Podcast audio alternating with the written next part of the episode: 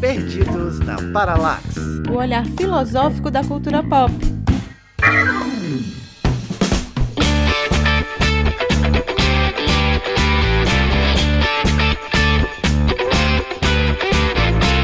E aí, galera, eu sou a Débora Fofano tinha frase melhor para falar do que o nosso queridíssimo Seu Madruga, um filósofo, dizendo: A vingança nunca é plena, mata a alma e envenena. Eu, eu sabia que meu dia ia chegar nesse podcast. Por isso que ela quis ir primeiro, gente. Que safada. Olá, povo! Aqui é a Manu Bezerra e parafraseando aquele clássico da teledramaturgia brasileira, vocês não sabem o prazer que é estar de volta. Aí. E aí, meu povo, com a boa? Aqui é Fred Costa e a vingança é um prato que se come. E é uma delícia. Minha nossa. Frio, quente, todo jeito, né? Só se come. Quem tem fome tem pressa. Nesse clima de vingança, então, eu sou o Tatiel Zart, eu sou gaúcho, e nesse momento eu só queria pedir desculpa, né? Mas também só comprova que sobre estar perdido eu tenho bastante propriedade. É, vai, vai se vingar. Calma, vai chegar essa hora. O dia da vingança chegará. E, gente, então o episódio hoje é sobre vingança. O que é que a filosofia, o que é que a cultura pop pensou desse tema, como foi trabalhado. E aí a gente tá pensando, né, trazer um pouquinho do que é o conceito de vingança, né? A gente colocou a máscara do Guy Fawkes, né, aqui, estamos todos vingativos.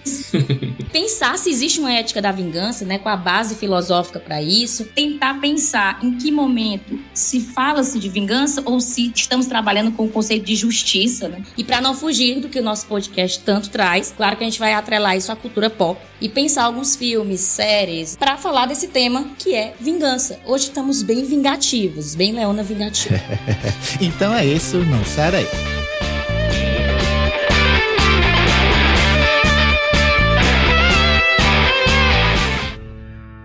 A paralaxe é a aparente mudança do objeto a partir dos diferentes pontos de vista em movimento.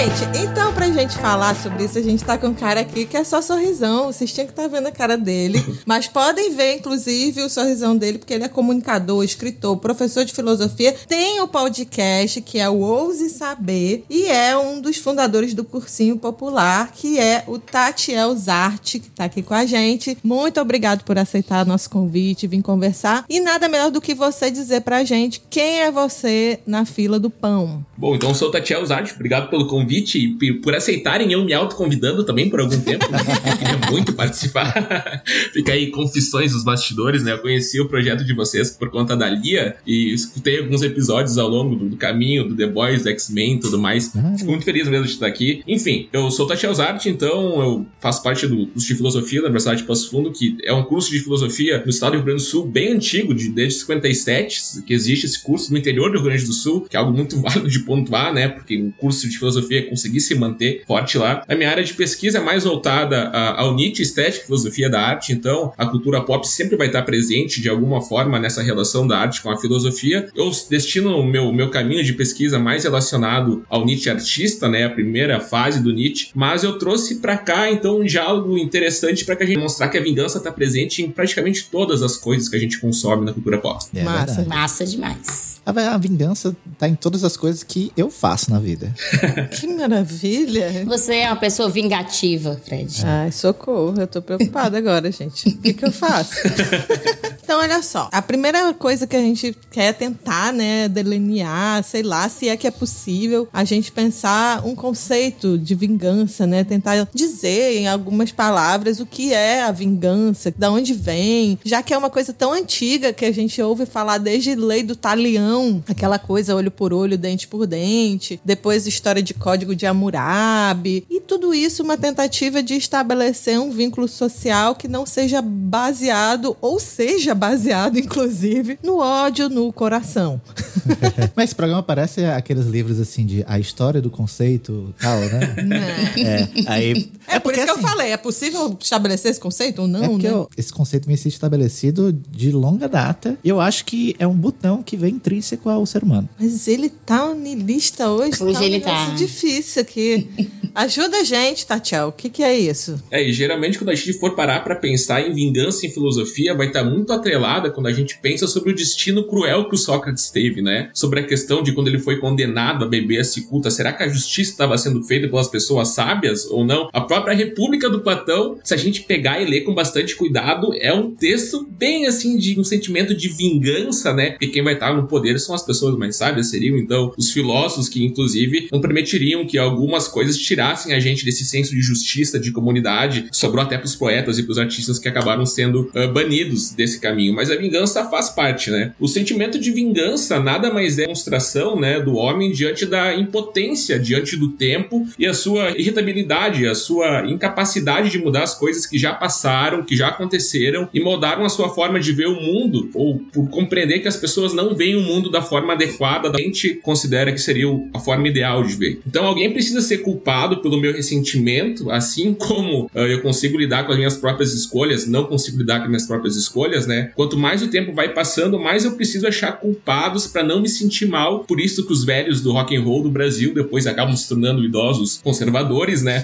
E a vingança é essa busca por responsáveis, né? Vem dessa vontade de potência impotente de ser manifestada, né? Que é muita intenção de, de tentar vencer essa queda de braço contra o tempo, que é uma queda de braço que não, não tem como a gente vencer. E é uma luta que encaminha a gente para uma direção de um ideal, né? Onde as dores, os traumas, as marcas magicamente deixariam de existir a partir do momento que a gente consiga alcançar alguma forma de redenção. E falando aqui, né, mais precisamente sobre alguns filósofos que a gente vai seguir aqui, e eu não quero que seja complicado para você que esteja ouvindo, que não faça parte da filosofia, mas falando um pouco sobre o Nietzsche, o que eu tenho tatuado na mão, inclusive, a própria ideia do eterno retorno, na minha compreensão, né, de certa forma é um tratado contra o tempo, quando o Nietzsche esfrega em nossa cara a impossibilidade de vencer essa luta. Essa repetição eterna, ela já acontece ao longo da nossa existência, a partir do momento que fica escancarado pra gente que é impossível com que a gente mude as coisas que aconteceram, e se houver uma repetição, ela vai ser eterna e tudo mais. Caraca, já minha cabeça já tá fervendo aqui, nem consigo dar conta de tudo que tu falou. Eu achei só que a gente ia falar assim, que a gente ia fazer o mal mesmo, para quem faz o mal pra gente, acabou, seria o episódio de hoje. É, Aí veio o Tatiel e eu fiquei pensando sobre redenção, culpa, retaliação. Gente, onde é que eu tô?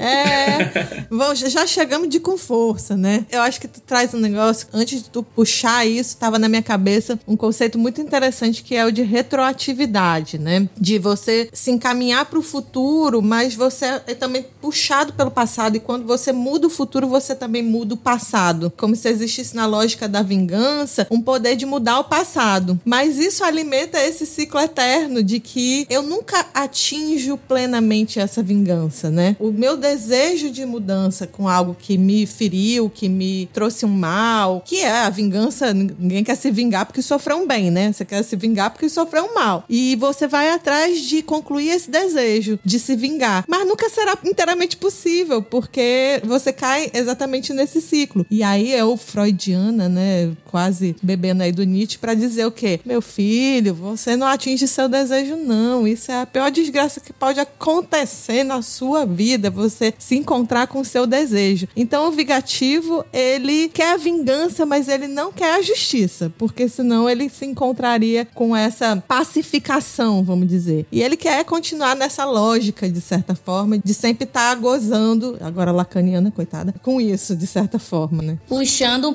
pouquinho do Nietzsche aí, né, que não é minha praia, mas já vi que é do Tatiel, quando ele tenta exemplificar um pouco que a vingança, ele coloca ela como um contragolpe que você vai deferir, né, justamente para promover uma autoconservação. Aí eu só puxei esse ponto porque geralmente quando a gente tem, né, quer se vingar, a gente tem um impulso e aí ah, eu quero é, tratar a pessoa, eu quero fazer aquilo para poder reparar algo que foi feito comigo, né, algo danoso que aconteceu comigo. E essa vingança instantânea, né, que seria esse contragolpe aí, é, de forma mais automática, ela realmente ela tá nesse campo dessa autoconservação de você se preservar, sua vida, né, enfim, seu corpo. Mas existe uma segunda vingança, que é uma segunda espécie de vingança, que seria aquela pensada, que aí vem o que o Fred coloca no começo, né? É a vingança é um prato que se come frio, né? Porque esse ditado já vem daí, de você ter aquela espera, de você pensar a respeito, como é que eu vou realmente machucar aquela outra pessoa, causar um dano tal qual me foi causado. Então, assim, acho interessante quando a gente coloca duas espécies aí de vingança, né? Aquela vingança que é instantânea, que você quer revidar. Impulsiva, impulsiva né? impulsiva, né? Porque aí vem nesse sentido dessa, como a gente coloca, uma autoconservação. E essa segunda espécie, que seria esse ato mais pensado da vingança, que aí entraria num campo mais da restauração, da reparação, de você tentar recuperar, né? Ou então fazer com que aquilo que você sofreu de alguma forma seja é, reparado. E aí me lembrou o Conde de Monte Cristo, né? Do filme.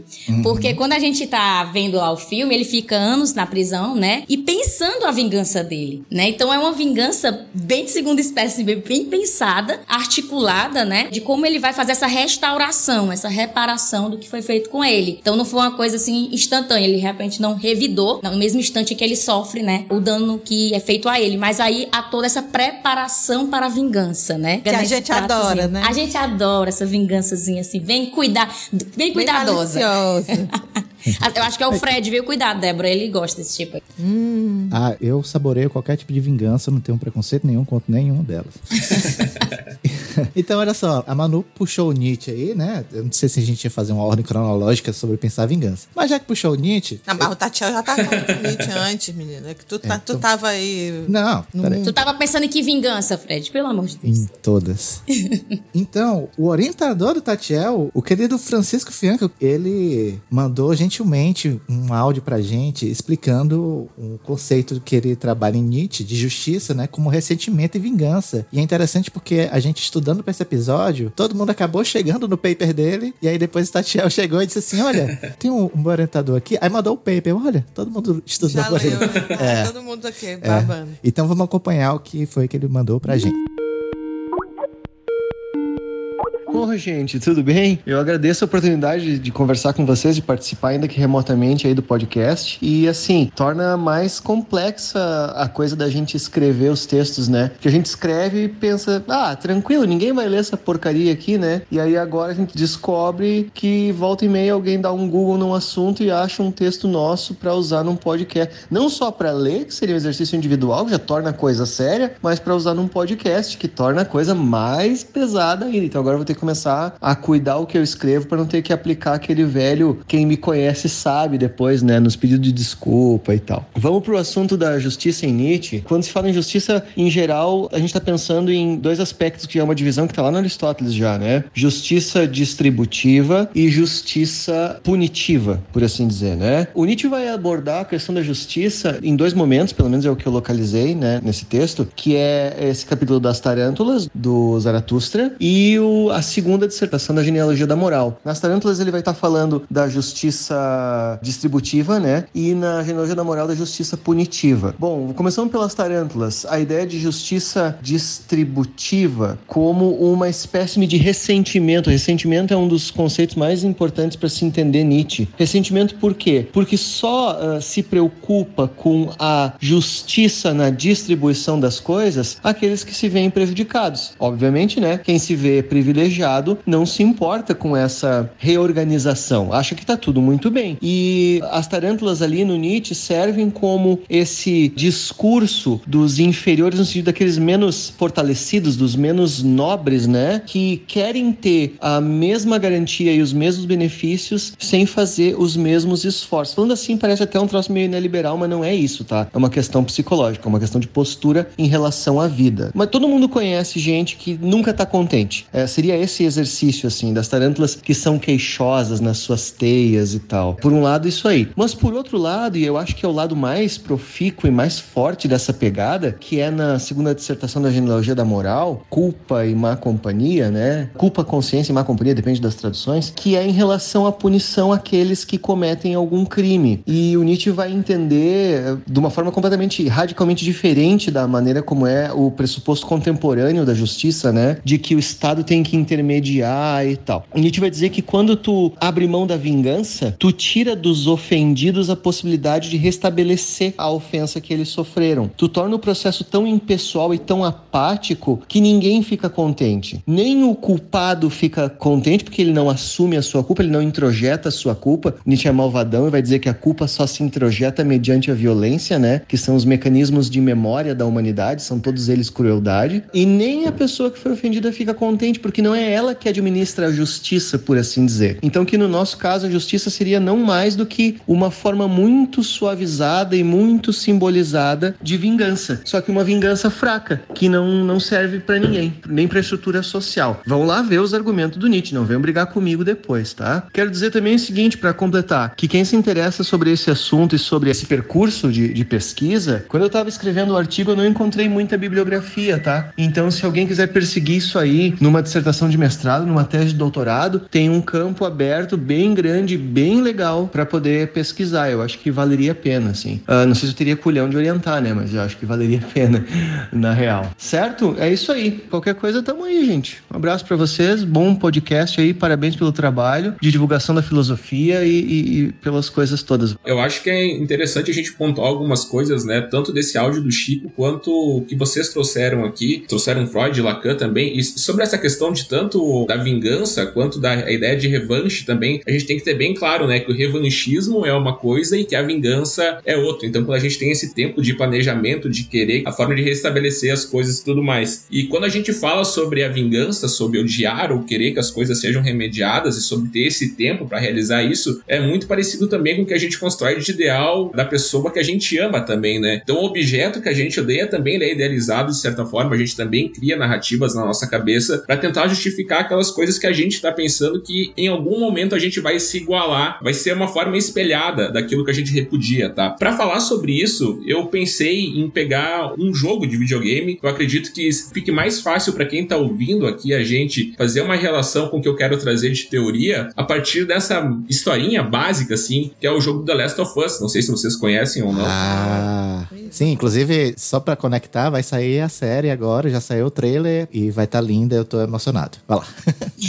então, essa fala do Chico, ela vai também estar tá de encontro com o que eu vou trazer aqui para vocês e também com o que eu quero depois trazer mais de teoria, né? Mas quando a proposta foi trazida por vocês, a gente falar sobre vingança, eu pensei sobre as variadas produções artísticas que foram produzidas ao longo do tempo, abordando essa temática, e eu acho que uma das coisas mais legais da arte, né? Essa possibilidade de a gente experimentar sensações, dores, experimentar as tramas e traumas até, que algumas manifestações artísticas podem trazer pra gente. Eu acredito que The Last of Us, né, tanto um quanto a parte 2, mais precisamente, seja uma experiência que ensina muito pra gente, fala muito sobre a vingança, sobre os limites, né? Como a gente pode fazer para assimilar o que a gente está trazendo aqui sobre, sobre injustiça, sobre vingança e tudo mais. Então, esse jogo, ele é diferente da maioria, né, dos jogos que a gente tem no nosso imaginário, onde você tem um herói, tem um antagonista, que você mata o chefão e pronto, você ganhou. E não, porque é uma história que tem uma trama psicológica muito grande, né? Tipos psicológicos muito bem escritos. Se a gente fosse referenciar com Nietzsche ou Dostoiévski, né? Essa intencionalidade de explorar além da superfície dos personagens, pegar os tipos psicológicos, comportamentos, o porquê se comportam daquela forma, as contradições, né? E algo que nas minhas aulas eu gosto de fazer, e uma coisa que me agrada tanto no projeto de vocês, é tirar um pouco essa ideia de que a filosofia vai estar nos livros de filosofia em específico, né? Pode estar num filme, pode estar num videogame, pode estar. Sistemas filosóficos podem ser explorados, né? Tá em tudo. Com uma riqueza uh, muito grande. Tá até na vingança. Exatamente. e às vezes, né, Tatiel, quebra esse rigor, né, acadêmico, que eu acho que é uma das propostas que todos nós aqui do grupo a gente pensa muito isso, né? A gente vê como é duro, né? A gente que fez graduação em filosofia, a gente sabe de todo esse rigor que tem. E quando a gente traz de maneira séria, mas também brincando, né, aqui no podcast, é uma forma de se tornar mais acessível, né? Aquela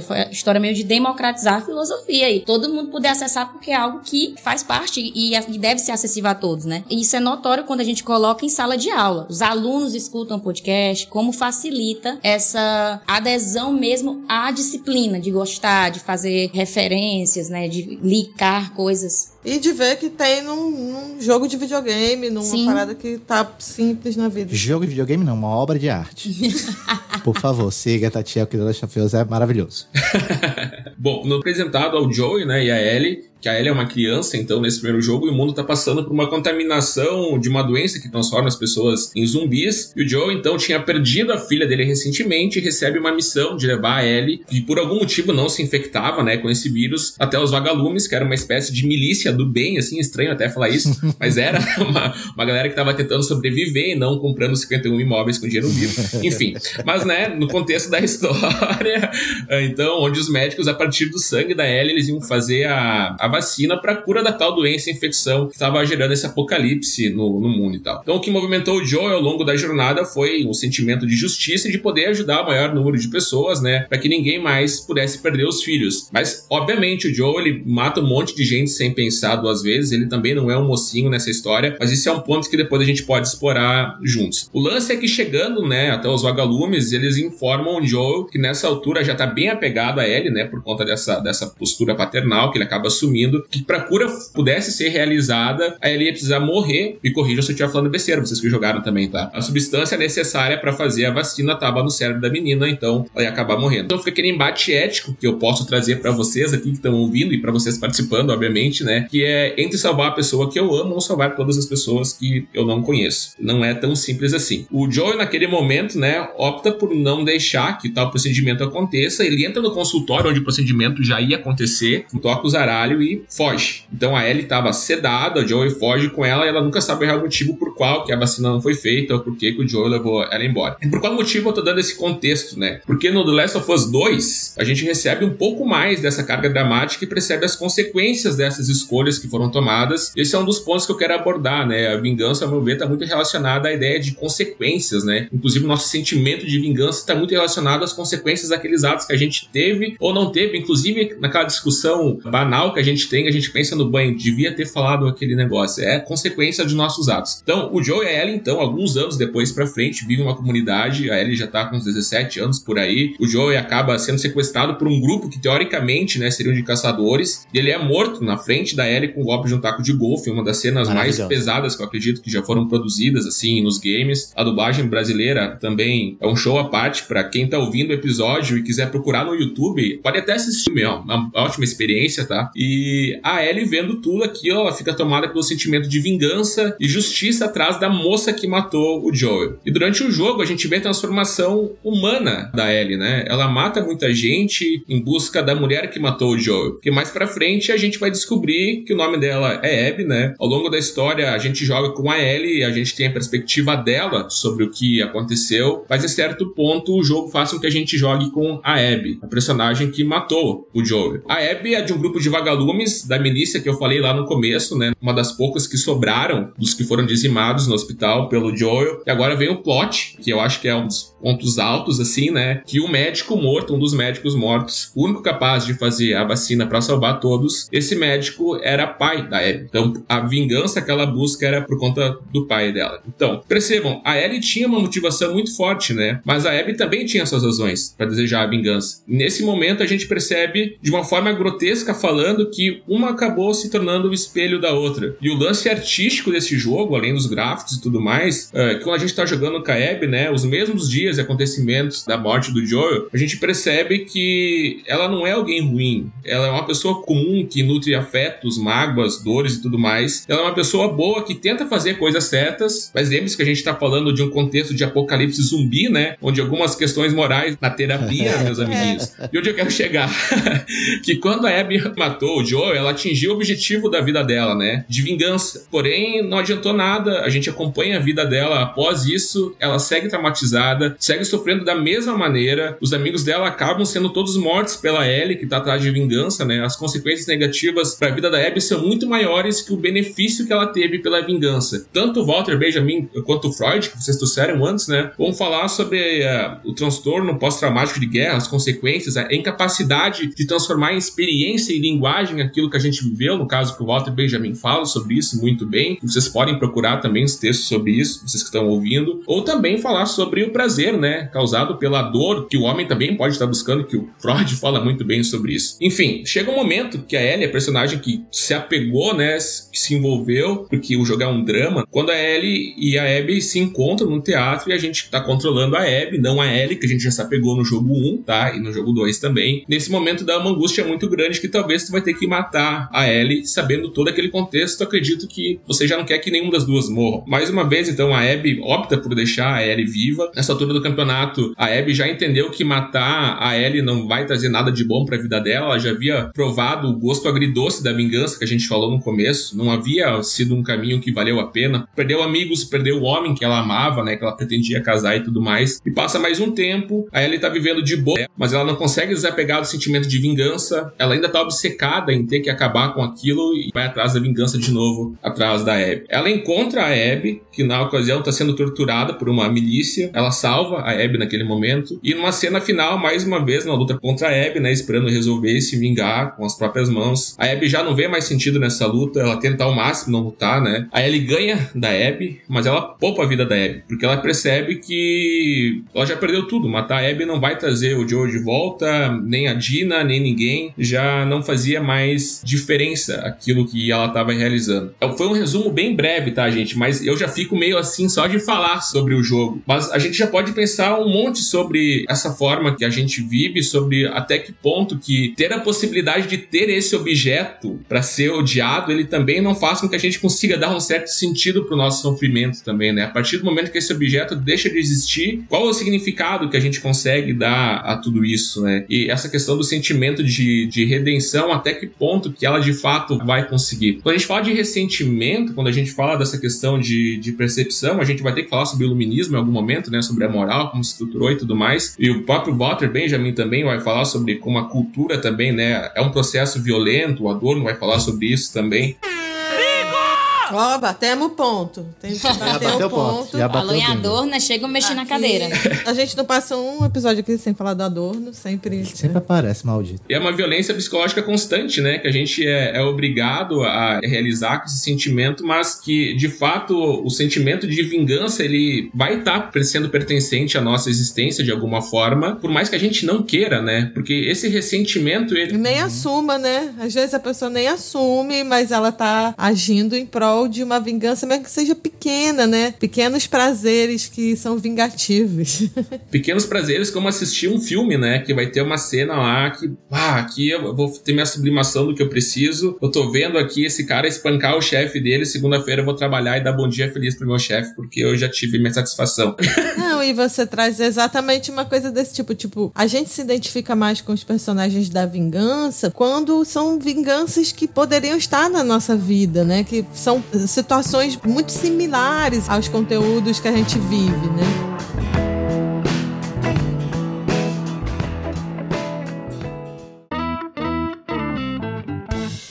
Falando dessa questão da identificação em um ponto que a gente ia comentar, que se, se é que existe, né, e se existe, a gente pode falar de uma ética da vingança, né? Até que ponto ações, né, que a gente faça de forma vingativa, né, são aceitas. E aí vem muito dessa questão que coloca da se assemelhar ou se ver naquele vingador ali, né? Porque aí tem realmente algumas ações que a gente pensa assim, a gente aprova. Pode ser ações que vai desfavorecer um outro, né, claro, mas é uma retaliação a um dano inicial.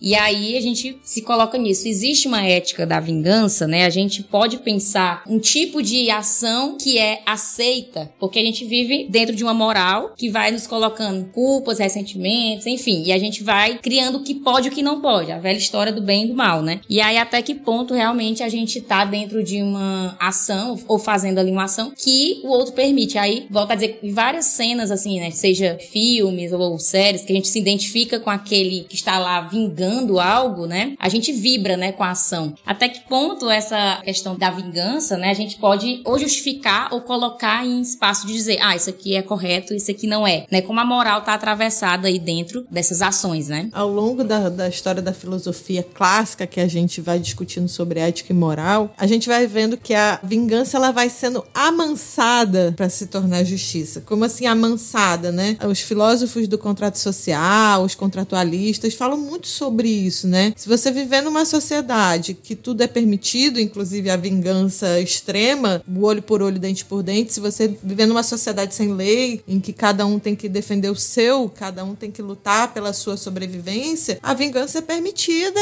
plenamente, né? Mas a partir do momento que você instaura uma ética, um ethos, né, um modo de vida e as leis começam a partir daí a se consolidar, não é mais permitido uma vingança plena, né? Essa vingança que seria equivalente, ela não é mais permitida socialmente, do ponto de vista do direito. Ela é transformada, né, numa coisa que de fato nunca atende ao desejo de quem sofreu a perda, o ato, o mal. Ela é transformada em justiça como uma equiparação social, né, de que o indivíduo está pagando pelo crime que cometeu. Mas isso não recupera em nada o sentimento que a pessoa gostaria de se vingar, conseguir colocar aquilo na prática. Então, assim, do ponto de vista jurídico, do ponto de vista de uma ética filosófica, vamos dizer assim, tradicional, né, desse direito normativo, se a gente for falar de uma ética normativa prescritiva, inclusive, né, que a gente fala muito de uma ética que vem normatizar simplesmente não colocar a reflexão, a justiça não permite a vingança, nunca, porque se tiver vingança não é justa. Agora, quando a gente vai colocar em xeque o que é o direito, o que é esses conceitos de justiça, que é algo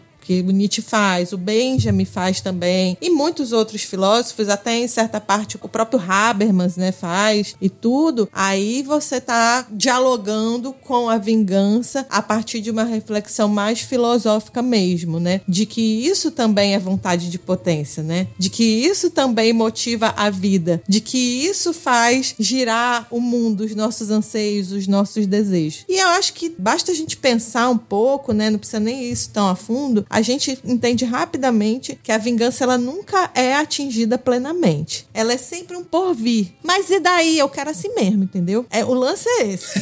eu sei que a vingança não vai ser plena, que ela mata a alma e envenena, mas eu quero, tá certo? Aí é outra história. Aí dê seus pulos e lute com isso. Só uma coisa que, resgatando aqui bem lá atrás sobre essa questão de justiça e vingança, que eu acho que é o, a grande questão da vingança, né? O Epicuro vai falar que a justiça é a vingança do homem em sociedade, como a vingança é a justiça do homem em estado selvagem.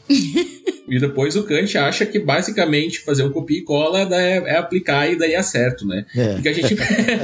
O Kant, se você estiver se vingando, não está sendo justo. Porque é você conseguir colocar o imperativo categórico, né? Então. Exatamente. E das coisas que vocês trouxeram, assim, eu vou viajando, né? Por isso que é da hora ter essas conversas com o pessoal. Fazendo um papel do Chico aqui, se ele tivesse, ele fala assim: gente, pode se vingar, só não sejam descobertos. Então, basicamente, esse é. Chico, um abraço, tu vai estar ouvindo, tu sabe que tu falaria algo desse tipo, mas de fato, né? E quando a gente fala sobre essa questão da vingança, até que ponto que é ético e é justo, e como antes eu trouxe para vocês um pouquinho do, do Adorno também, a gente pode parar para pensar de como é instrumentalizada a razão da indústria cultural sobre a imagem da vingança, né? Porque é um produto muito útil, né? Porém, é utilizado de uma forma que completamente contamina o imaginário das pessoas em coisas sutis, assim, que talvez uh, não percebam. Dentre elas, filmes absurdos que tratam de mulheres que sofrem violência sexual e daí elas matam seus agressores, né? Sim. E como se isso bastasse. Cria no imaginário das pessoas uma ideia que toda mulher violentada vai se tornar uma heroína e que ela tem como buscar vingança. Não, e Tatiel é tão louco que a gente pesquisando por esse episódio, basta você botar assim no Google, filme vingativos, aí ele completa, de mulheres. De mulheres. É. Como é, é isso que tu falou, bem aprendido isso, a indústria cultural captura. E eu vou colocar uma série brasileira, que é a Justiça, né? São vários episódios, né, que envolve várias pessoas, né, suas vidas, e vão se entrelaçando. E um desses é justamente uma menina que é estuprada, e aí ela vai se vingar, né? E a vingança, né, a justiça, na verdade, né, que é feita, é matar o agressor. A gente vê mesmo como é capturado essa forma mesmo, aí como o Tati tá colocando. E aí sendo a forma, a fórmula, né, a ser resolvido, né? Trazendo essa retaliação, né, essa reparação. Ai, gente, só lembrei da resolução bolsominion pra essas coisas. É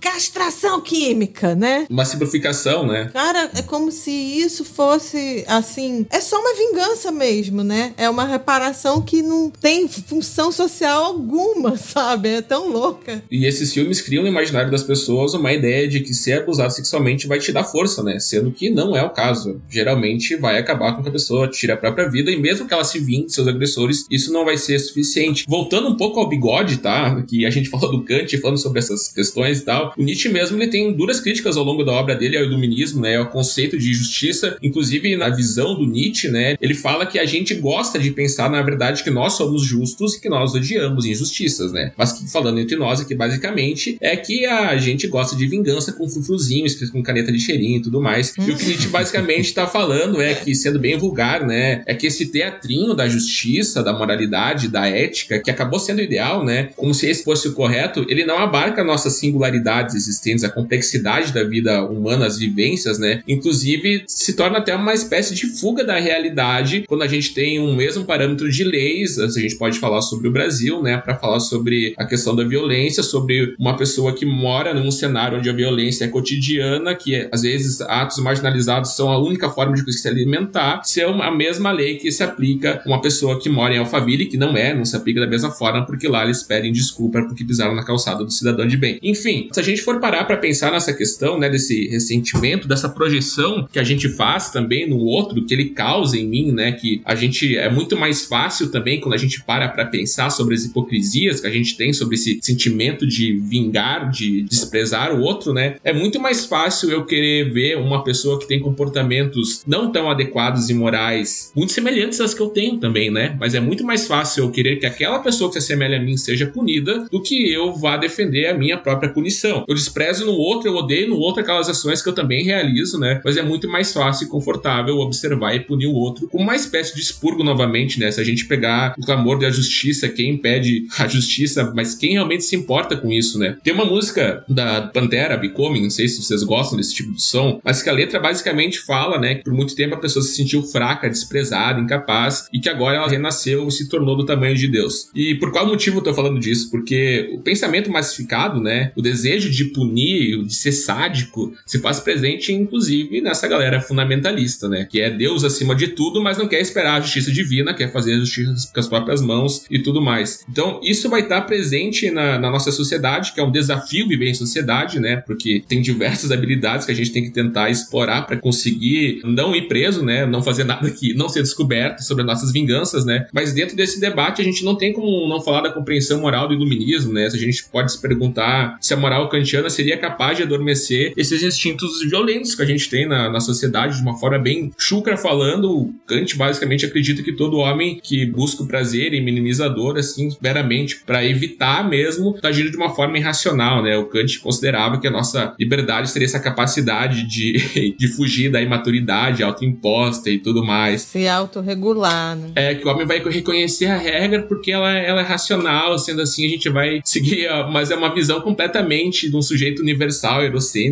né? Eu fico pensando muito assim que toda essa moral racional, iluminista, o neoliberalismo cansou a gente disso, sabe? Ele levou a gente a tal ponto disso que nem isso a gente aguenta mais, porque a gente é consumido, né, pelas necessidades burguesas, pela vida, pelo trabalho, que até a vontade de se vingar foi tomada pelo neoliberalismo.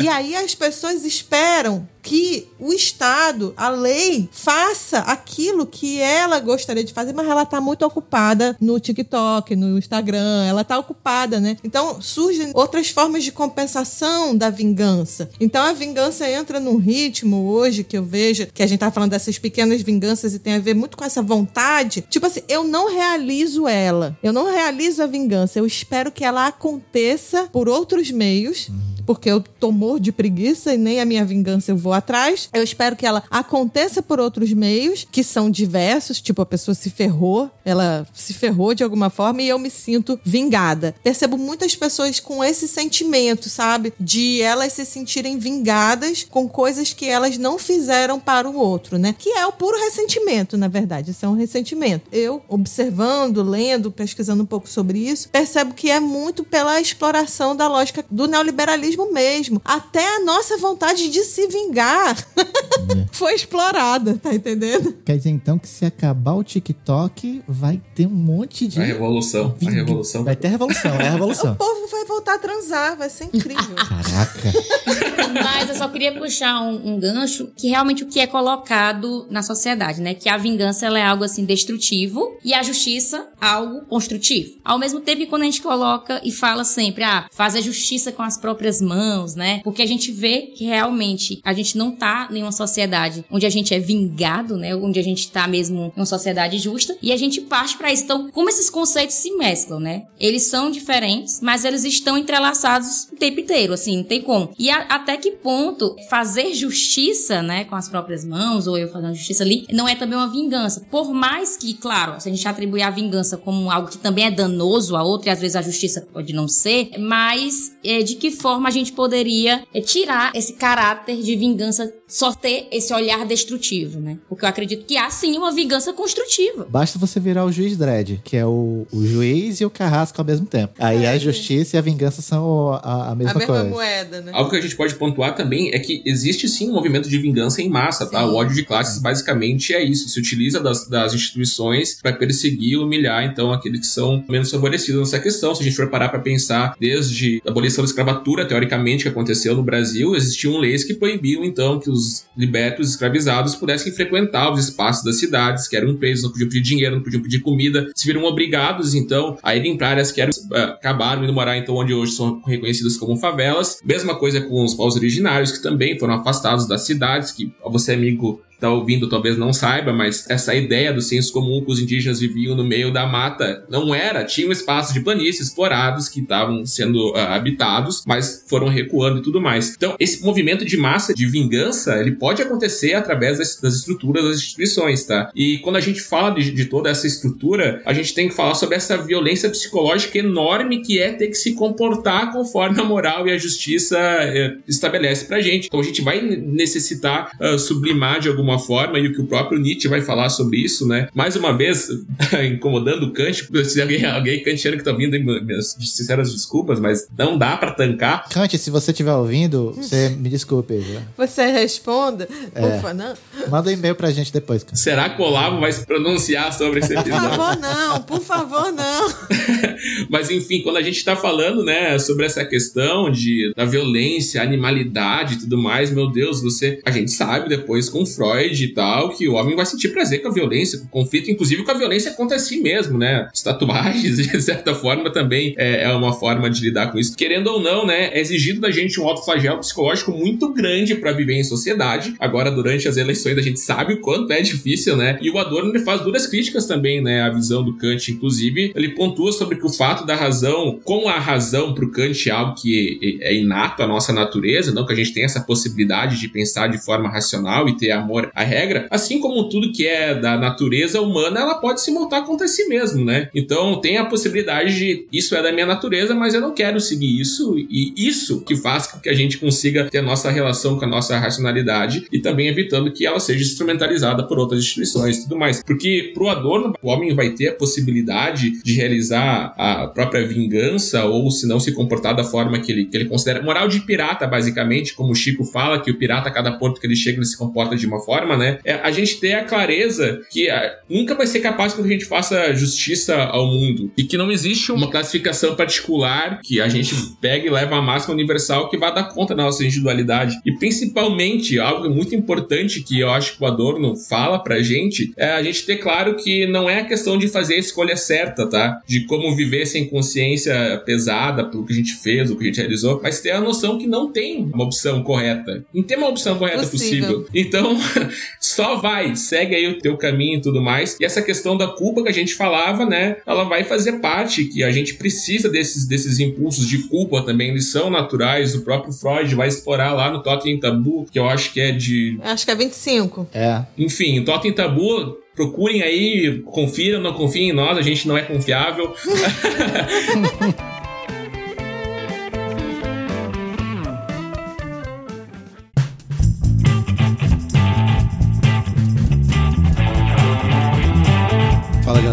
tudo bem com vocês? Aqui é o Reinaldo. Tô interrompendo o bate-papo que está ótimo, falando sobre vingança, para dar os recadinhos, poder estar falando sobre algumas coisas legais que estão rolando. Vocês devem já ter reparado, né? A primeira delas é que os nossos episódios agora no final do ano eles estão sendo quinzenais. Isso acontece porque nós estamos num hiato de férias. Então nós estamos gravando um pouco menos, aproveitando um pós-eleição mais tranquilo, não tão tranquilo porque o cotidiano político do nosso país traz sempre novidades, né? E para isso a gente se reúne todas as quintas-feiras lá no Spaces do Twitter e vocês estão todos convidados a estar tá participando do nosso bate-papo, bate-papo aberto lá, onde a gente fala não só de política, mas fala também dessas questões Copa do Mundo, fala também sobre as questões do que está acontecendo na, na cultura, certo? Entre filmes, livros, troca um monte de ideias aleatórias com todo mundo e todo mundo pode participar, vocês são super bem-vindos. Outra coisa também que eu queria estar tá indicando para vocês é lá no YouTube a participação da Débora Fofano e a Raquel Rocha também vai estar participando num bate-papo da Duerne, fazendo um passeio né, no módulo 1 pelo pensamento das filósofas e também vai ter participação da Raquel Rocha também que vai estar falando no curso da Duerne. Então se vocês quiserem, você vai ter o link é, na descrição do episódio lá no nosso site que está no YouTube, está bem legal. Bem, e como sempre eu vou estar aproveitando aqui, já que me deram a oportunidade de estar interrompendo o bate-papo para estar falando do nosso Apoia-se, que com certeza é o meu assunto preferido. Falar sobre essas pessoas maravilhosas que já estão no nosso projeto do Apoia-se e possibilitam que a gente esteja fazendo o nosso trabalho de forma maior e melhor. Já possibilitou a gente ter feito site, possibilitou a gente ter programas semanais, possibilitou a gente fazer melhorias em equipamentos. Então, se você tem essa vontade de pegar e se juntar a esse grupo de pessoas, torna possível que o projeto do Perdido na Paralaxe continue, acesse apoia se barra perdidos na filosofia. Lá nós somos perdidos na filosofia. E aí você vê quanto você pode estar colaborando. Pode ser um real, cinco reais, dez reais. Isso fica a cargo de você. Mas se você não está podendo estar fazendo essa colaboração de forma financeira, outra maneira que você tem de estar nos ajudando é estar divulgando esses episódios através do nosso Instagram, compartilhando nossas postagens por lá, ou mesmo também os links do nosso Spotify e outros agregadores, mandando para os grupos grupos de WhatsApp, mandando para a família, para os amigos, mostrando é, para pessoas que se interessam pelos temas. Isso também é muito legal. E também deixando comentários lá no nosso Instagram, para a gente poder estar sabendo o que vocês estão gostando, o que vocês estão achando. E também, ah, isso aí não é sempre que eu falo. Caso você opte por estar sendo esse apoiador do Apoia-se, você pode estar fazendo parte do grupo fechado de apoiadores, né? Onde vocês vão estar fazendo parte de um grupo no WhatsApp, onde a gente vai estar discutindo episódios e estar levando novidades está sorteando livros e todas essas coisas que nós estamos sempre fazendo por lá. E é isso, pessoal. Eu vou deixar vocês com o pessoal da vingança, certo? Porque se eu ficar aqui muito mais tempo, eles com certeza vão querer se vingar por eu estar tá alugando vocês por muito mais tempo. Curta o episódio porque eu tô adorando. E é isso, pessoal. Um abraço.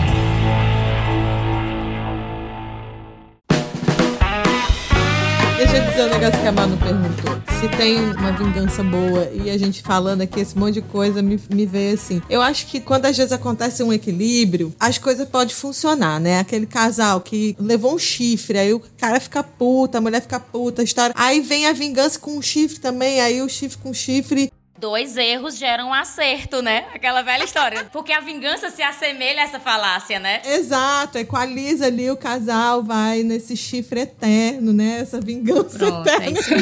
É Quando eu tava dizendo que eu aprovo a vingança, não era essa, tá? Não, Só pra deixar ah, claro. desculpa. Fred agora ficou errado. nervoso, viu? dá pra trazer Nietzsche de novo, né? Que ó, o sacerdote ele precisa que as pessoas pequem, né? Porque senão não tem, não tem como. Então é necessário que tenha. É, é isso que eu tava falando antes, né? Sobre a gente se espelhar de certa forma naquele objeto e o que a gente tá querendo realizar é uma compensação. Não se trata sobre fazer a justiça com aquela pessoa, mas fazer com a gente, né? A gente quer se sentir saciado. A gente não tá preocupado com a sociedade. A gente quer causar dor na pessoa que causou uh, dor na gente. E que mesmo que essa dor seja causada por outrem, mas aí a gente se sente, às vezes, vingado, tem uns sentimentos assim que são muito doidos, porque muitas vezes você nem considera fazer algo com alguém de mal, mas quando acontece você fala, bem feito, tá entendendo? aqui se faz, aqui se paga. É, exatamente. Existe essa, essa lei do retorno aí que a galera gosta isso, dela. É, isso é basicamente o princípio da religião. É, mas é porque a religião ela explora muita culpa, né? Uhum. Mas a gente tá muito atravessado atravessado por esses valores, né? Tanto que veio Nietzsche aí para fazer toda essa genealogia, a gente entender de onde vem toda essa moral que nos constrói, né? Mas a gente tá totalmente atravessado. E a culpa é a moral cristã joga na gente, né? Então a gente também não quer se vingar por medo da retaliação. Ah, eu sofri um dano, eu não vou me vingar porque vai vir outra coisa pior para cima de mim. Então, de certo modo, essa culpa ela acaba evitando essas vinganças, né? Esse ciclo eterno de vingança. E é interessante que na própria Bíblia traz um Deus que é a justiça, mas que também é a vingança, né? Ele que tem o poder de punir, não é o ser humano, né? É, na Bíblia é só Deus que pode. Agora é interessante assim, porque aí se você pega a vida de Jesus Cristo, né? É aquela história de levou um tapa da outra face, né? Você fica muito nessa fase de não vou me vingar, né? Não vou retaliar o que foi feito comigo. Aí, Fred, se tu levar um tapa aí, tu dá outra face? não, mas olha só, eu não entendo isso dessa maneira não. Desculpa, Manu, mas eu entendo isso aí muito assim. Você levar um tapa, dar a outra face, já é a vingança porque você está fazendo com a pessoa o inesperado. você está causando um dano maior a ela, que é ela não conseguir te atingir. Ai, mas eu conheço muita gente que vai dar a tapa de novo em mim. Pá! Sim, aí ela. ela, ela... Aí ela machuca a mão, mano. Mas você eu tem que, que fazer isso com quem você sabe que não está esperando, tá entendendo? É mais ou menos por aí. A vingança se dá quebrando a perna do outro, não fazendo aquilo que ela esperava que você fizesse. Ai, mas eu não confio, não, viu? Eu acho que se a gente der outra face, a galera dá é. tapa Não, não tô falando dessa receita, não, não. É, não tem receita é. pronta. Mas eu acho que a gente quebra muito a expectativa do outro quando a gente não realiza aquilo que ela pede, né? É. E o grande lance da vingança, só pra não perder o insight, é que realmente a gente se sente. Quando a culpa é tamanha que a gente não tem coragem de se vingar, quando acontece algo com a pessoa que cometeu esse algo com a gente, é um prazer inacreditável. Era isso que eu tava falando né? É exatamente isso. a minha vingança é essa, gente. Eu faço isso, é horrível. ah, não, mas aí, mas aí tem a raiva de, de eu que... não faço nada, eu só fico esperando que a desgraça aconteça é. e eu falo, viu? Olha é, aí! Mas quem queria se vingar era eu. é, esse é um dos pontos que o próprio Nietzsche vai explorar também, né? Por que, que a justiça, assim como o Chico mesmo falou no áudio dele antes que a gente ouviu, que ela não é suficiente para nós porque terceiriza aquilo que a gente gostaria de fazer com as próprias mãos, né? Uh, falando sobre a questão de vingança, é, é, a filosofia da marreta, né? Se tu tá com uma marreta na mão, outra pessoa geralmente quer dialogar, então é muito mais fácil resolver os conflitos e tudo mais. Mas falando sobre conflitos e uh, essa questão da, da religiosidade, né? A questão é que na filosofia, esse efeito moralizante vai estar presente desde a mitologia, né? E como isso servia para educar as pessoas de certa forma. Se a gente pegar a ideia da Medusa, o que foi para a indústria cultural, o que foi vendido é uma imagem, então, de uma vilã, né? A Pandora é uma mulher que não cumpriu uma ordem básica, não abra a caixa. Obviamente que a Pandora ia fazer uma besteira porque era uma mulher, né? Agora, percebam a diferença dos contos mitológicos que envolvem homens, né? Narciso era muito bonito. Esse era o defeito dele ele era muito bonito. Ele se apaixonou por ele. Então, bom, se tu for muito bonito, só dá uma segurada. Ah, o Ícaro, ah, queria explorar. A vontade dele é de explorar os lugares que ele voasse perto do sol e acabasse caindo e morrendo. E depois, no cristianismo, a gente tem a Eva, né, que pegou e ofereceu a maçã pro Adão e foram punidos por conta dela. Ignora completamente por que, que tinha árvore de maçã lá, ignora completamente por que, que tinha uma cobra que falava, né, por que, que isso aconteceu. Não, a culpa é, é da mulher. Então, esse efeito moralizante que vai ter dentro das mitologias e dentro da própria indústria cultural até nos dias de hoje, né? Como a gente falou sobre a questão de como os filmes se utilizam disso. Isso é muito presente e novas mitologias ainda são fabricadas, né, gente? Vocês que estão ouvindo devem saber disso e, e tudo mais. E como eu tava comentando antes, né, sobre essa organização que ela é necessária, que tanto lá no Totem Tabu o Freud fala que ela é um dispositivo cultural que é necessário para organizar a moral e para que de fato as coisas se comportem da melhor maneira possível, assim, para que as pessoas se matem um pouquinho menos do que geralmente elas querem, né? Porque as sociedades elas sempre vão ser destrutivas por conta da repressão. Então, inclusive, uh, tem um mal-estar na cultura, na civilização também do, do, do, Freud, que fala sobre quando tiver cultura vai ter um mal-estar, então vai ter essas coisas, né? O desenvolvimento humano ele depende dessa insatisfação, então, esse sentimento de vingança, de odiar o outro, sentimento de revanchismo. Uh, agora, aquele momento, pessoas, a gente não tá fazendo aqui um episódio, não, a vingança é ruim. Não, não é isso que a gente tá falando, ela tá? Só, ela existe. Ela só existe. Parte. E o amor constrói as coisas assim, mas o ódio ele transforma, tá? Então, esse ódio ele é necessário para que vocês façam essa movimentação. Inclusive, o Nietzsche basicamente é um pincher bravo, assim, se tremendo, odiando tudo que dá. A gente sabe que no fundo era só porque a Lou Salomé não quis ele e tudo mais. Ele virou um ressentido, ficou, oh meu Deus. Eu pensei num pinche se tremendo de bigode. É. Maravilhoso. Essa é a capa desse episódio. Gente, a questão é que o Tatiel traz um negócio aqui que eu acho que eu já falei em outros episódios, mas eu adoro essa história de que amor e ódio não são opostos, né? O ódio, ele é um sentimento tão potente quanto o amor. E exatamente por isso que é necessário amar com ódio às vezes. Porque o pior de tudo é a indiferença. É quando nada movimenta, enquanto nada faz a pessoa sentir algo, é que é o oposto do ódio e do amor, né? São forças, né? Então, assim, eu gosto gosto dessa história de amar com ódio, sabe? Eu acho que traz, assim, uma capacidade da gente é, modificar, da gente realmente transformar e colocar outras perspectivas. Então não é simples falar que vingança é bom, é ruim, é certo ou é errado. É algo que tá presente nas culturas em geral. Faz parte. Sabe? Tá aí dentro desses arquétipos, né, que atravessam é, civilizações, humanidades, perspectivas e tudo mais. E a gente tem que aprender a lidar com isso, sem despotencializar, mas também sem criar em cima esse monstro que nos consome, entende? Então é uma relação, a meu ver, dúbia, como é com muitas coisas na vida. E às vezes, Débora, é, a gente tem uma consciência, algumas pessoas acabam dizendo assim, ah, eu mereci isso. Quando você sofre, né, o retorno, a, a vingança, e as pessoas pegam e colocam assim, não, não, eu mereci isso, né? E aí eu vou mencionar até a série que eu tava assistindo, que era Dahmer, né, que é uma série que tá na Netflix, e quando ele é preso, ele fala, né? Pelo que eu fiz, eu mereci estar morto, né? E aí não só ele, mas tantas outras pessoas que quando é acometido ali de ser pego, né, pela justiça ou tem a questão desse retorno da vingança, né, pelo que a pessoa faz, ter essa consciência, tipo assim, não, é, eu vou aqui agora esperar o que vai ser feito comigo, porque eu sei que eu mereço isso, né? Então, olha como nesse retorno também é o sentimento moral, a culpa que é imposto em nós, pra gente aceitar essa questão da vingança, né? Não, eu mereço, eu vou receber aqui. Então, a gente tanto tem esse sentimento de culpa de fazer, e depois aquele que recebe também, né? De entender que aquilo ali foi algo merecido ou não, enfim. É, na verdade, algo como você coloca, que envolve a vida de todos, né? É uma coisa que é construído socialmente. Então, acho que a gente não tá isento de fazer, de ser vingativo, de receber retaliação. Então, tempo inteiro é um caminho, né? Uma, uma rua assim de mão dupla mesmo, né? Me vem uma coisa aqui que parece um pouco que a gente tem falado muito sobre uma sociedade ocidental, né? E que em sociedades orientais,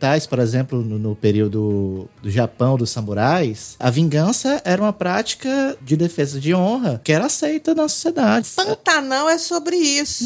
Tinha que vir Pantanal para bater o ponto. É, eu só o tinha aqui, eu tenho que falar. Ar, a Juma, o Sarandi tem que ser vingado, entendeu? Tudo na novela toda é uma grande vingança. E a gente gosta. Eu querendo falar do Katakyushi, a Débora mandou o, o Zé Leôncio aqui. O Zé Leôncio. Mas é interessante a gente pensar assim, como a vingança ela é aceita em determinados pontos da sociedade também, né? Porque até pouco tempo a gente tinha determinações da justiça sobre crime de honra, como se não, tudo bem eu matar a minha esposa porque ela me traiu, mas se eu trair, não, pelo amor de Deus, né? Não, a mulher não é apenas maluca, é só eu posso matar. E quando a Manu trouxe pra gente aqui sobre essa essa questão de como isso fica na nossa cabeça e tudo mais, eu tava lembrando do, do texto de Sérgio Souza, né? Sobre a ralé e tudo mais, sobre a gente achar que a gente tem culpa, que a gente merece aquilo. E isso, mais uma vez, eu falo sobre essa questão de, das injustiças realizadas, né? Através das instituições, do ódio de classe e tudo mais, que convencem as pessoas mais pobres que elas estão naquelas condições, que elas estão passando fome, que, elas não conseguem se alimentar, porque elas mereceram, porque elas não, não se esforçaram tanto quanto deveriam naquele determinado momento, né? Então, uh, agora falando um pouco sobre essa questão de eu ser professor de cursinho popular, o ódio de classe, não tô dizendo de odiar as pessoas querendo matar os ricos e tudo mais, não, não é isso que eu tô falando. Falando sobre posição de revanchismo, de querer estar tá lá, de querer ir pra, pra universidade, acreditar na educação, é algo que precisa estar tá vivo dentro desses alunos, até porque eles se mantenham motivados, tá? Então, a gente não pode falar como se a vingança, a revanche, esses sentimentos dor, o desprazer, não fossem sentimentos que são necessários pra gente conseguir criar significados, né, pro que a gente tá realizando, porque a gente sabe que a vida ainda não tem um sentido pré-determinado. Acredito que não tem nenhum essencialista aqui. Se tiver, Deus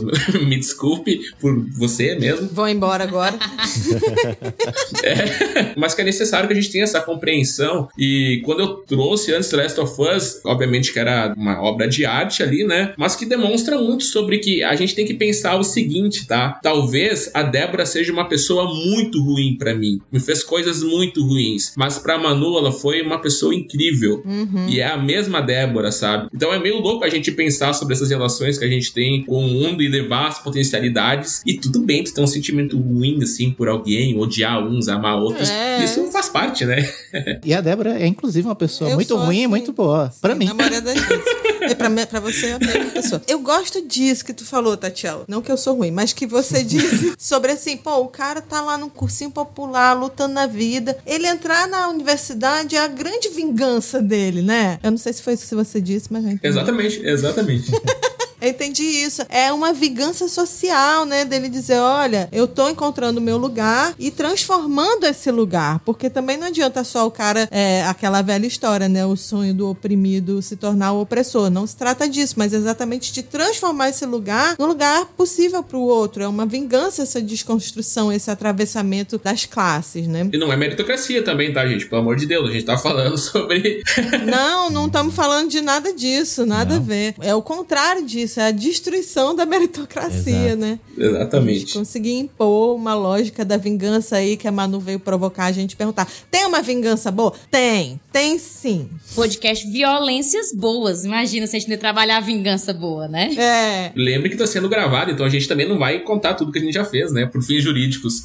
É, não, por não. Favor. É melhor não. Mas no final das contas, eu comecei, eu retomo a minha frase: a vingança nunca é plena, matar alma envenena, seu madruga, por quê? Não nunca é plenamente realizável. Pode tentar, pode colocar, pode rodar. A gente nunca consegue atingir potencialmente todos os nossos desejos, muito menos o do, o do vingado, né? Então, não é que você não vá se vingar, mas realmente vá se vingar sabendo que nunca vai ser possível. É.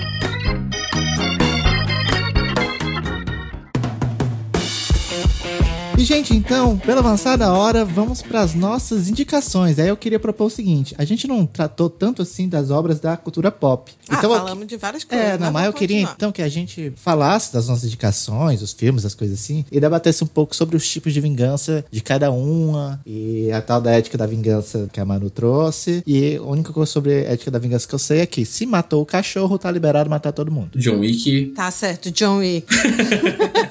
Ai, gente, olha, essa ideia desse episódio eu tive há uns tempos atrás porque eu adoro esses filmes vingativos, né? Tipo assim, é, esses filmes de ação que são completamente aleatórios, que acontecem.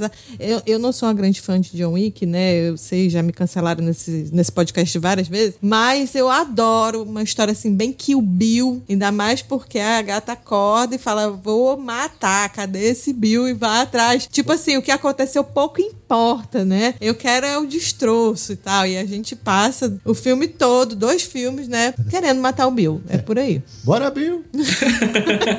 Ei, Débora, e eu queria só colocar o que a gente estava comentando agora anteriormente. Aí tem uma frase no filme que o Bill, que o Bud, irmão do Bill, fala que é assim: essa mulher merece sua vingança e nós merecemos morrer. É. então, olha a questão do merecimento. Ele já tá consciente que ele, eles merecem. E essa frase é muito bacana. Isso, aí só escreveu sobre ele. E aí. É, com certeza. É até bacana porque é um episódio episódio que a gente fez sobre Tarantino, né? Que comentamos sobre essa Sim. questão do, da violência, né? O, o Tarantino, que é um, um grande Vingador. especialista em vingança, porque muitas das suas obras se baseiam num gênero de filmes cujo único tema é a vingança, que são os faroestes, né? Os filmes de bang bang que ele chamava. Não, não existe outro enredo para esse tipo de filme, especialmente os antigos, né? É só a vingança. Aconteceu alguma coisa, e aí o, sei lá, o Clint Eastwood vai lá e mete um tiro no R1 e mata e a gente é saciado por isso. E ninguém acha ruim, não. Todo mundo se sente satisfeito. o negócio é assim: a pessoa quer saber como é que a vingança vai ser feita, né? Hum. Mas já sabe que o final a coisa vai acontecer. É, ninguém sabe? vai sair frustrado, né? Ninguém vai sair frustrado É uma vingança western. que vai nos honrar. Exato. Tipo assim, Django, em Bastardos Inglórios, tudo isso é, ele tá fazendo ali uma violência, não é uma violência gratuita, mas uma violência que está voltada pra essa vingança, né? Pra honrar de alguma forma a memória de algo, é, resgatar algo justo ali pra ser posto, enfim. Ai, Bastardos Inglórios faz isso muito, Muito bem, bem. também, né? Ah, é uma vingança de retratação histórica, né? É, maravilhoso. De- de- Então pronto, já tem duas categorias aí, É. né? O do western, né? Dessa vingança. Não importa o que, que eu vou fazer, importa que eu vou me vingar, Uhum. né? O fim vai ser atingido. E essa já de retratação histórica aí, que É. Tarantino faz muito bem. E tem uma terceira, que é um- uma que a gente já citou aqui, que é a vingança estilo o Conde de Monte Cristo. Ah, que é uma pensada, vingança planejada. planejada. que é o V também, né? O V de vingança. Quando ele Ai, vai adoro. planejar o ataque, né? É um ano, ele faz um vídeo pra daqui a um ano, né? 5 de novembro, né? Que ele vai fazer lá. Mas a diferença aí é que o Conde de Monte Cristo é uma vingança individual. O de V- vingança é uma vingança. Mas interessante, Fred, eu coloco uma coisa. Eu acho que no V de Vingança você tem ali a justiça e a vingança, se a gente fosse querer separar. Porque ele se vinga do que é feito com ele. Porque ele foi usado como um objeto de experiência, né? Tem a questão do incêndio, do laboratório, enfim. Então há uma vingança pessoal onde ele sai matando todas as pessoas que participaram ali do projeto, né? De medicina daquele período. Eu acho que ele transforma o projeto individual numa questão social, mas da a parte, né? E depois tem a parte da justiça pra toda a sociedade, que aí todo mundo vai pra rua com as máscaras, então você vê ali uma questão individual e uma questão coletiva também. Quem busca uma satisfação individual jamais entenderá a luta coletiva, é isso?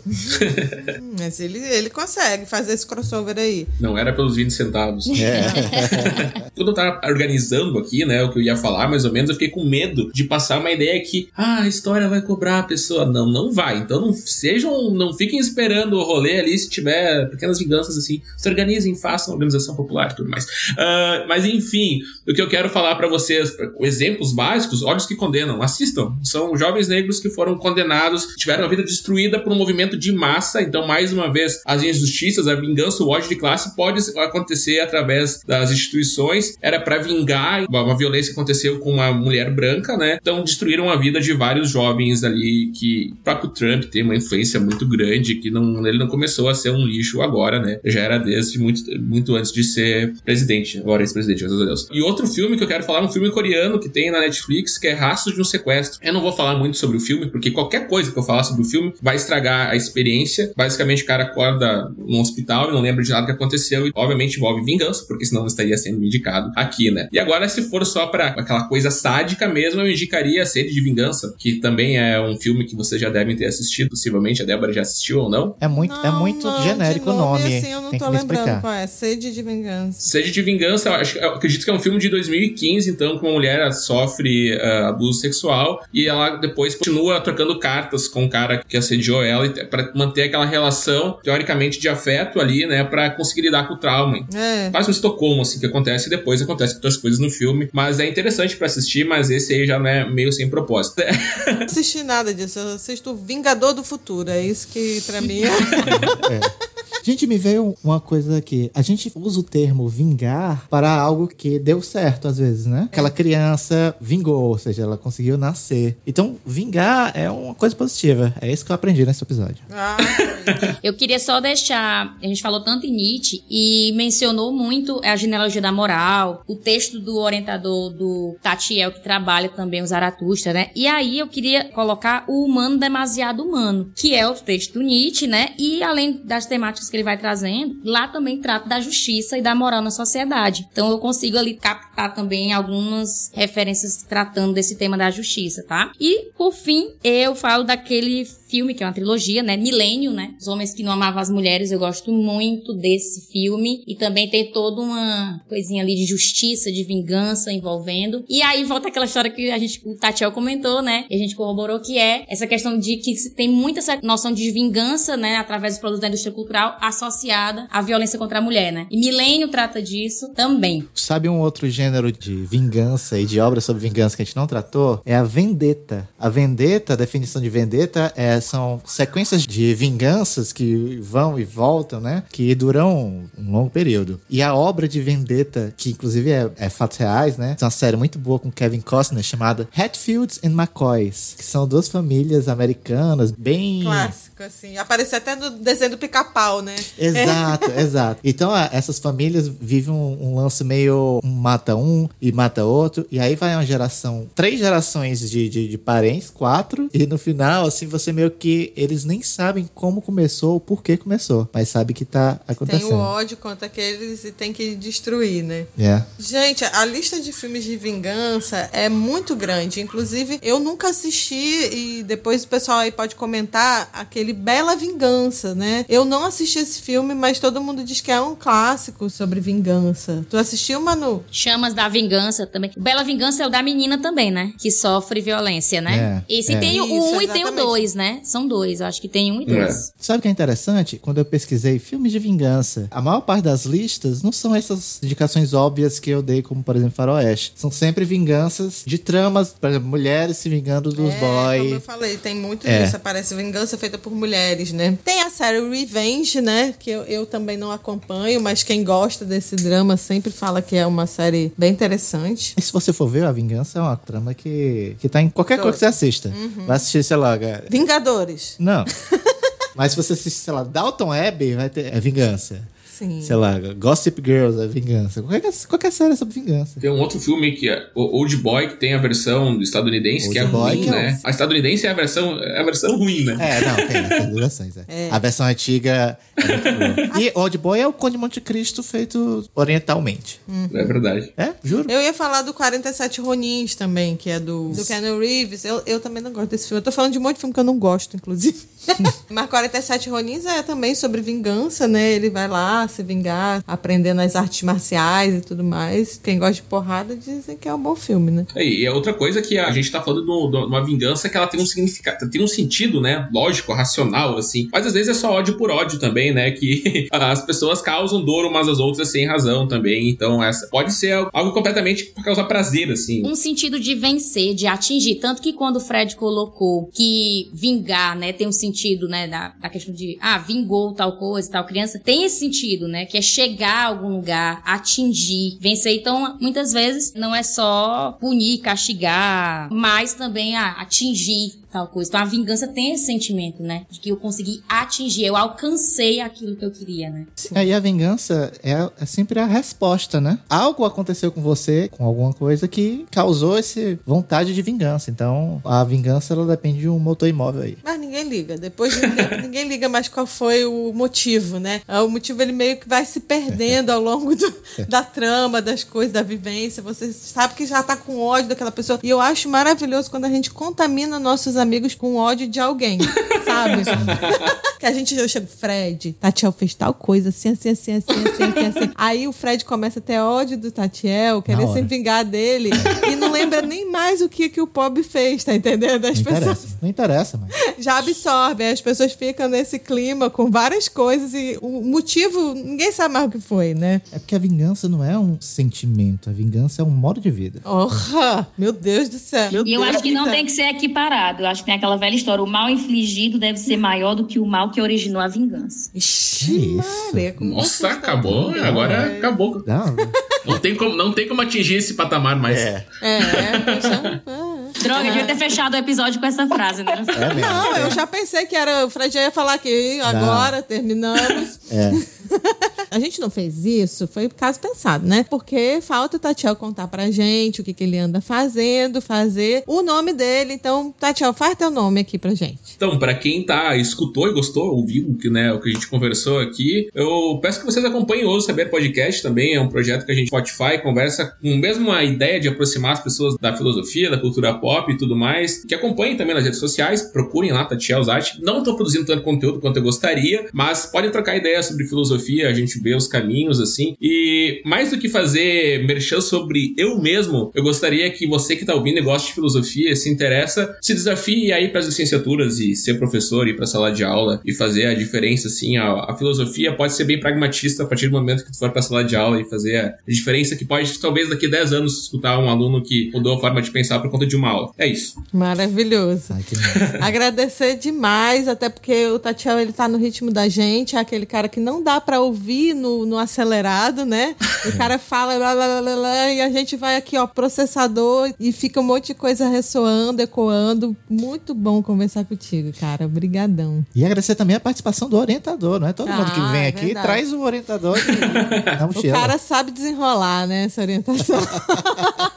é verdade. Vocês precisam trazer o Chico aqui para falar porque sobre estética e psicanálise e tudo mais, e ele a gente tem um episódio sobre amor, né, que a gente então, a indicação, escuta episódio sobre amor no nosso nosso podcast. Ó. Oh. Esse episódio destruiu muitos relacionamentos, então se vocês quiserem trazer o Chico aqui para destruir alguns também, a gente tá nessa, nesse tá propósito de já tá assim.